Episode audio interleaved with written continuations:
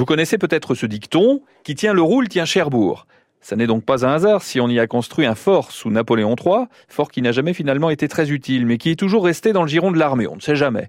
D'ailleurs, dans les années 30, le ministère de la Marine va creuser dans la montagne du Roule un centre de stockage de torpilles. Il y avait même une ligne de chemin de fer qui reliait les souterrains à l'arsenal de Cherbourg.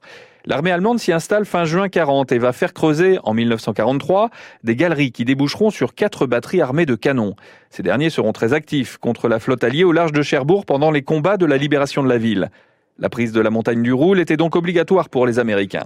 Norbert Pasquette est régisseur du musée de la Libération au fort du Roule. Ah bah disons que c'est vrai que le fort du Roule est à 117 mètres et effectivement déjà les, troupes américaines, que ce soit Collins et Bradley, on, se sont précipités sur le fort du Roule pour pouvoir continuer les combats, pouvoir mener l'attaque euh, donc de Tour-la-Ville et de Kerdreville pour pouvoir mener l'attaque d'ici et la prise forcément de l'arsenal. À savoir que les soldats allemands le 26 juin étaient encore euh, en, dessous dans les galeries, ils s'étaient pas rendus alors que le 25 Collins était sur le fort du Roule et se sont rendus que le lendemain, euh, suite à des combats qui ont été difficiles à la baïonnette et à la grenade. Mais c'est vrai qu'une fois qu'on a pris le rôle et qu'on est à 117 mètres au-dessus de la ville, on s'aperçoit quand même que le port a, une importance considérable. Ici, on voit absolument tout.